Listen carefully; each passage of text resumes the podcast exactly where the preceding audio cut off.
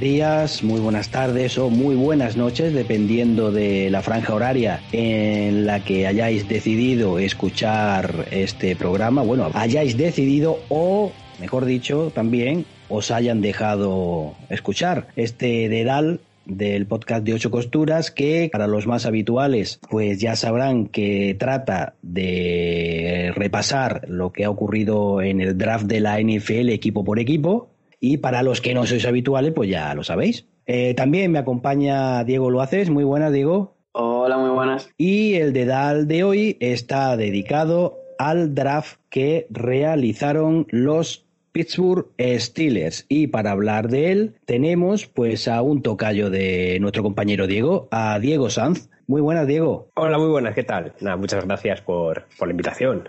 Pues nada, eh, ya sabéis, eh, bueno, ya sabéis, si no lo cuento yo, que Diego Sanz lo podéis seguir en arroba Diego Sanz guion bajo en Twitter y también lo podéis escuchar en Root Running, arroba Root Running junto a Alejandro Montoro y Álvaro Rodríguez. Y también para estar al tanto de lo que ocurre en la comunidad de los Steelers en España, tenéis la cuenta arroba Steelers guion bajo ESP. Y bueno, pues nada, lo dicho, bienvenido y muchas gracias por estar con nosotros. gracias a vosotros, ya ves, eh, encantado de, estar aquí y, a ver qué tal os portáis conmigo. A ver, a ver, vamos a intentar eh, portarnos bien y, si te parece, eh, comenzamos con, la agencia libre previa al draft.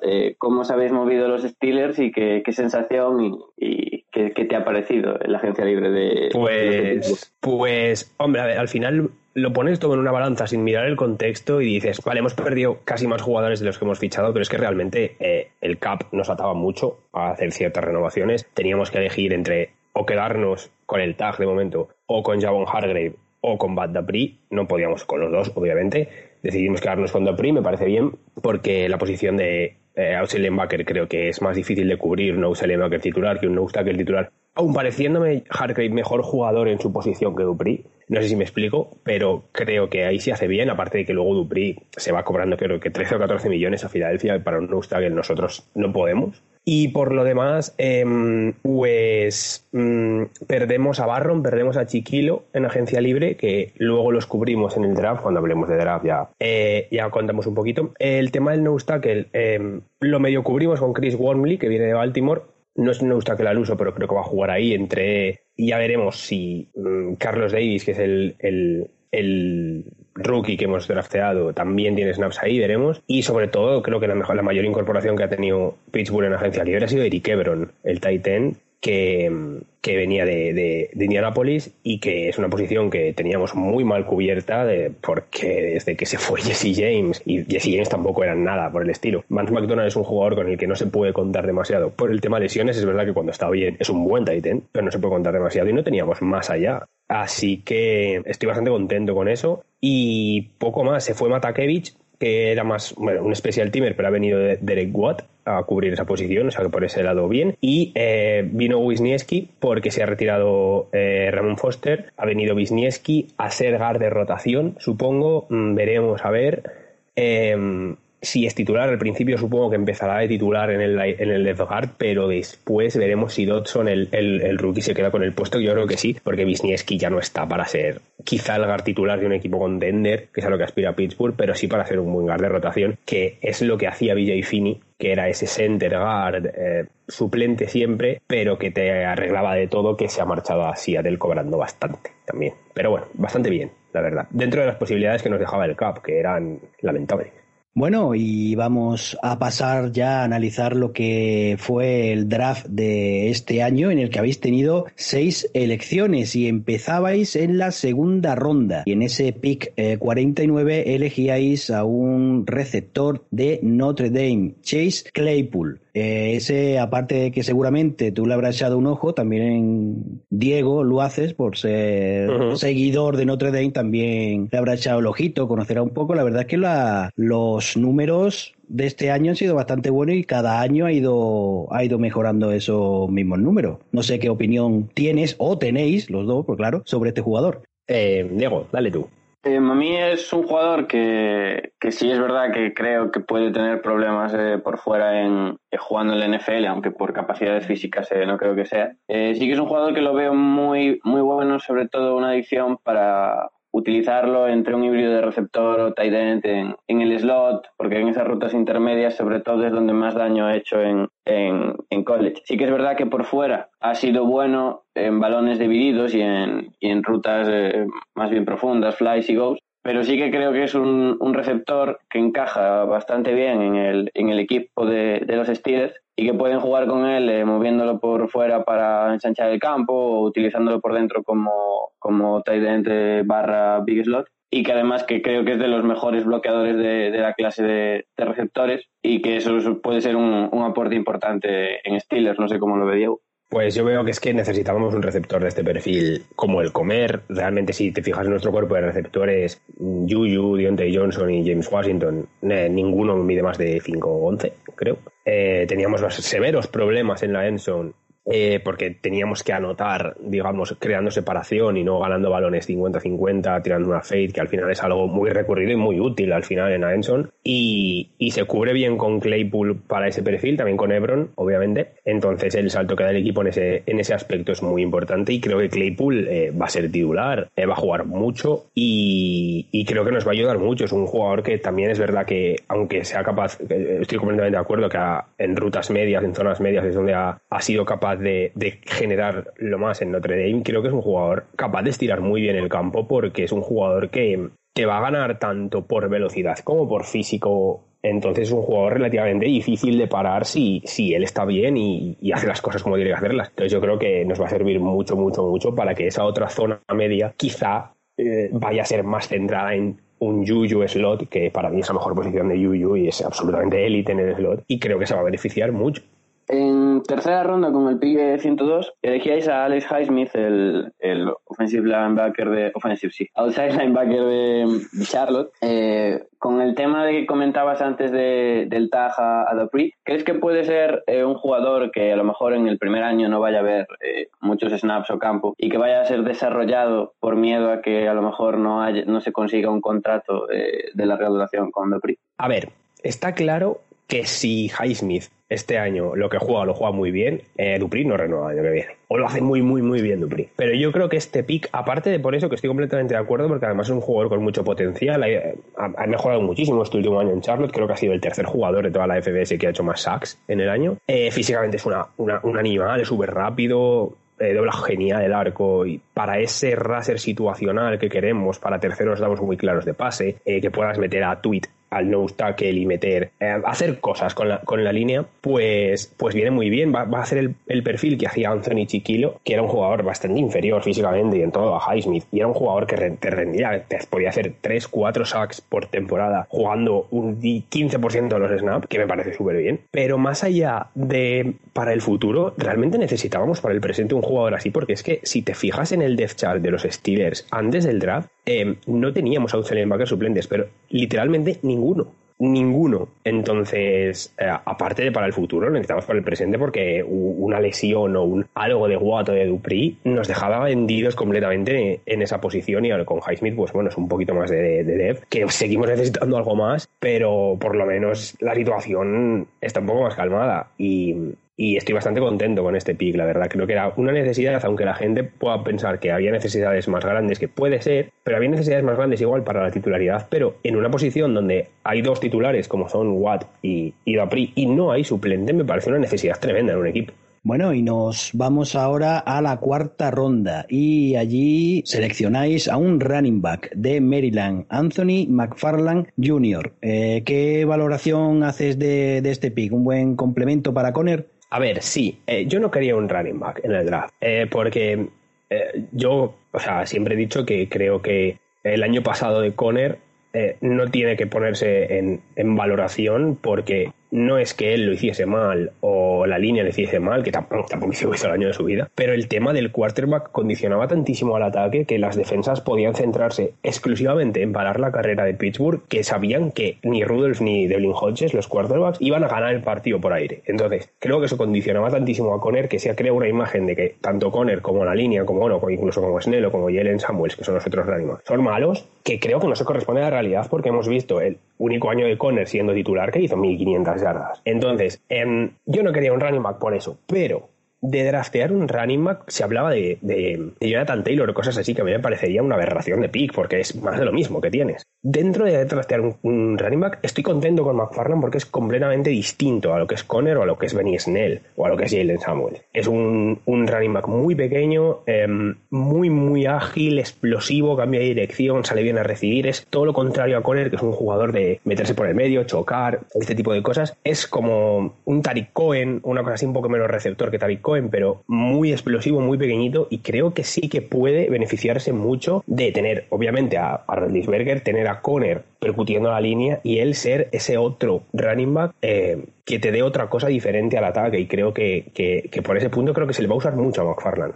Con vuestro segundo pick de cuarta ronda, en el número 135, escogéis a Kevin Dobson, eh, el guard de Luisiana. Ya has hablado antes de las necesidades que teníais en, la posición y en, la línea ofensiva. Eh, ¿Lo ves como titular de aquí a dos años vista en Pittsburgh? Eh, creo que la idea. De hecho, creo que la idea puede llegar a ser que mm, si van las cosas muy muy bien, acabe esta primera temporada de titular, porque ya te digo que, que Wisniewski no sé cómo estará. Si no, eh, si Wisniewski está bien, se quedará Wisniewski el año que viene, supongo que, que jugará Dodson si, si sale bien el pico, obviamente. Es un jugador increíblemente fuerte, es una mole auténtica y es que realmente necesitábamos línea interior como el comer y se coge aquí en cuarta ronda un jugador que, que tiene bastante potencial y, y, que estoy bastante contento con su pick. No me hubiera parecido bien elegir tan tarde un GAR si no se hubiese pillado a Wisniewski, pero como al final Wisniewski te puede solventar el problema del GAR media temporada, incluso una temporada si está bien físicamente, porque es un jugador veterano, sabe lo que hay que hacer y, estas cosas, pues, pues estoy bastante contento en que el pick haya sido Dodson por, por el potencial que tiene, sobre todo. Es que le tenéis que ver, es, es, es gigante, es una mole auténtica y, y dentro de una buena línea como es la de Pittsburgh, con bueno, un All Pro muchas veces como de Castro,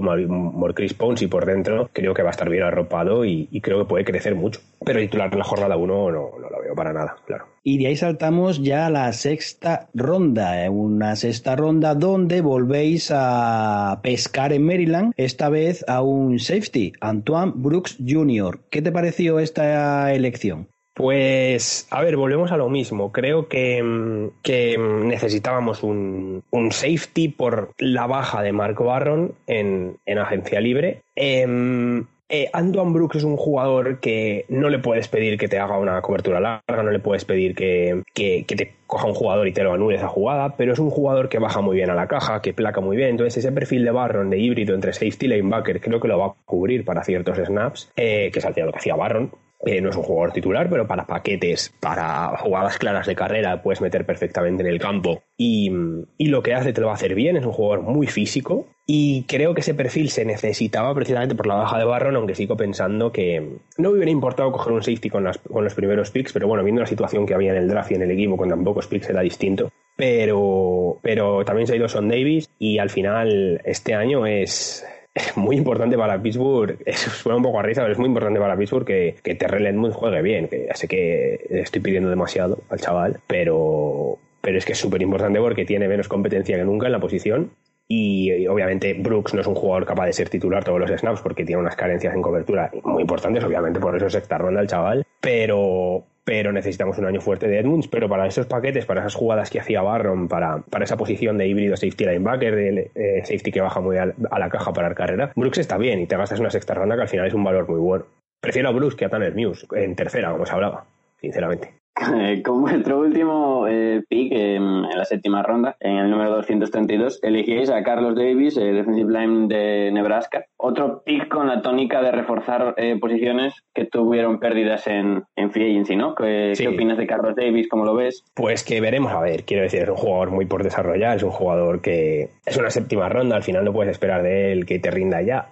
A priori viene como segundo, tercer defensive tackle, no tackle, vaya, veremos a ver a Wormley si lo quieren poner de no tackle, yo creo que sí. Eh, después está McCullers, que lleva aquí toda la vida y nunca hace nada el hombrecillo, pero bueno, está ahí. Y veremos con Carlos Davis, creo que le van a dar tiempo, le van a dar paciencia para desarrollarlo, eh, tiene condiciones físicas para, para, ser un jugador al que dar paciencia, pero bueno, hay ciertas críticas desde Pittsburgh, digamos, de que la posición de tackle se te haya ido Hargrave y no la hayas reforzado con algo más importante, pero es que realmente es una posición que se está poniendo muy, muy cara en cuanto a agencia libre. En este draft, eh, no sé qué piensas tú, Diego, pero mm, como defensive tackles, como nose tackles puros, tampoco había nada súper espectacular. O más allá de Derrick Brown o una cosa así, pero no estábamos a tiro de, esas cosas. Y luego el resto de jugadores, vale, sí, te puedes gastar una tercera en. ¿En qué? En, en Hamilton. No sé si el valor era tan bueno como reforzar en agencia libre con lo que has podido para una posición tan concreta como es no el que al final con que te pare la carrera se comando el bloqueo te puede valer. Y Carlos Davis, veremos, veremos. Tampoco puedo decir mucho porque es un jugador que es lo que es, es una séptima ronda y, vamos a ver. Pero sí, necesidad era necesidad, está claro. Eh, sobre esto último que decías, eh, perdón Enrique, eh, sí, yo, yo creo que, que, tienes toda la razón porque como dices, no, no creo que hubiera, o sea, creo que aparte de que Steel está a lo mejor tenía otras necesidades antes que un defensive tackle, o sea, un segundo o tercer defensive tackle, no tackle, perdón, sí que coincido contigo totalmente en que tampoco había tanta diferencia de nivel entre un tercera y un, y un sexto séptima ronda. Entonces era como un poco, entre comillas, tirar un pick que se podría utilizar en reforzar otra posición eh, que seguramente fuera más útil, como puede ser el, el linebacker o, incluso la de safety. Sí, sí, o sea, totalmente de acuerdo. No era una de las, clases, de las clases más prolíficas en la posición de nose tackle. Y con esto pues terminó el draft, que no la acción porque después llegaron los undrafted y bueno, no sé si de los que habéis firmado hay alguno que te llama la atención o alguno que tú veas que puede tener posibilidades de estar en el roster o muy entre comillas a las malas permanecer en el practice squad. Bueno, sobre todo la mayor adquisición en agencia libre por nombre, por, por el jugador y el que más posibilidades tiene de incluso jugar snaps es Trajan Bundy, el, el cornerback de la Universidad de Miami. Es súper pequeño, pero pequeñísimo. Pero para, para esa posición de, slot cornerback eh, creo que puede tener snaps. Es un bastante buen jugador. Obviamente es undrafted free agent por algo, pero es la, la mayor adquisición que tenemos en, en, en agencia libre. Eh, está bien que también se refuerce un poquito el cornerback, aunque creo que tenemos un cuerpo de cornerbacks muy bueno, más que decente. Y veremos a ver Justin Lane del año pasado, que si, si se desarrolla o no. Y luego, pues sobre todo nos hemos centrado en defensa en, en los undrafted free agents. Solo hemos firmado un, uno ofensivo, casi un center. No, y, y un fullback, creo, pero bueno. Y muchos, muchos, muchos defensas, eh, otro linebacker y creo que tres o cuatro líneas ofensivos, defensivos, perdón. Así que bien, Leo Luis es un jugador eh, también relativamente interesante de Mississippi State, pero, pero ya te digo, sobre todo Trajan Bandy es el, el mayor, la mayor adquisición que hemos hecho. Em, antes de que comience la, la temporada, eh, ya ha habido muchos rumores de que eh, con el tema de, Big Ben, que no hay un, backup, se, hablaba, se habló durante todo el periodo pre-draft eh, sobre que a lo mejor se podía realizar alguna firma en la posición de QB. ¿Tú crees que se da cer por cerrado ya la, la, plantilla tal y como está y de aquí van a ser los 53? ¿O crees que puede haber alguna firma aún sea quarterback o sea otra posición cualquiera? Yo, a ver, si hay una lesión, si hay una lesión, obviamente, pero sin lesiones muy a mi pesar, yo creo que no, que no va a haber nada. Yo sí que firmo un quarterback. Yo, de hecho, no sé por qué no le han, ofrecido un poco más de lo que ha dado New Orleans por James Winston. Pero creo que no por dos razones. La primera, porque al final, quarterback, eh, ¿qué hay libre? Ah, obviamente, Cam Newton. Si Cam Newton quiere venir por lo que ha cobrado James Winston, o sea, yo encantado. Pero yo creo que Cam Newton va a esperar a que se lesione algún quarterback de algún equipo o pase algo raro. Si viene Cam, perfecto. Si no es Cam, es que al final. Eh, si se lesiona Big Ben, la temporada está tirada, venga quien venga, excepto si es Cam. Entonces, eh, porque entre Mason Rudolph y un, no sé, no sé, qué decir, un Matt Cassell de estos de la vida o una cosa de estos que siempre al final se lesiona uno y van ellos al equipo, la temporada está perdida prácticamente igual. Entonces, o el, backup que se firme es muy bueno, o para eso no, no, firmas nada. Yo sí que igual hubiera drafteado en séptima ronda a Anthony Gordon, sinceramente, porque viendo que ha sido drafted, peor que Mason Rudolph y que Devlin Hodges no va a ser, o que Paxton Lynch o que JT Barrett, que son nuestros quarterbacks, que, que, es lamentable. Pero realmente la franquicia sabe que si se lesiona Big Ben, la temporada está tirada. Salvo que Cam Newton acepte venir y esté bien Cam. Entonces, yo creo, y por lo que sale desde la franquicia, que, que su quarterback 2 es Mason Rudolph y, y va a seguir así, muy a mi pesar, la verdad. Y en otras posiciones no creo, la verdad, ya no. Y para terminar, como ya es eh, costumbre que tenemos en estos dedales, eh, ¿cómo ves la división? ¿Cómo crees que va a terminar eh, la temporada que viene? ¿Quién ves por encima? ¿Quién ves por debajo? Pues es una división complicada, porque creo que Cincinnati ha dado un paso, o sea, a priori, va a dar un paso adelante relativamente importante. Tampoco creo que vaya a ser un equipo que vaya a hacer 10 victorias, pero que tampoco va a hacer picuno otra vez porque ha fichado muy bien. Veo, obviamente, eh, decir, no puedo decir otra cosa de que el favorito no sea Baltimore por, por lo del año pasado, pero realmente Pittsburgh es un equipo que el año pasado acabó 8-8 y este año le metes a Rollinsberger, a Claypool y a muchas cosas que el año pasado no había, sobre todo Rollinsberger. Entonces creo que la división se la van a jugar Baltimore y Pittsburgh, y, pero no me extrañaría que Cleveland acabase el año en positivo o rozando el positivo y que Cincinnati hiciera un año más que decente que y que Baltimore y Pittsburgh puedan perder partidos, puedan sufrir mucho contra, contra Cincinnati, sobre todo contra Cleveland. Pero eh, yo dije en el programa de, de, de Ruth Running que, que no me extrañaría que acabase Cincinnati por delante de Cleveland este año, pero, pero veremos, veremos. Es una división complicada, es una división, además una división que los cuatro equipos han trasteado muy muy bien y va a costar sacar partidos este año en la división. Bueno, pues con esto termina este dedal dedicado a los Pittsburgh Steelers. Eh, lo primero, Diego, muchas gracias por estar aquí. Diego Sanz, espérate, vaya que salte lo haces. No, no. Diego Sanz, primero,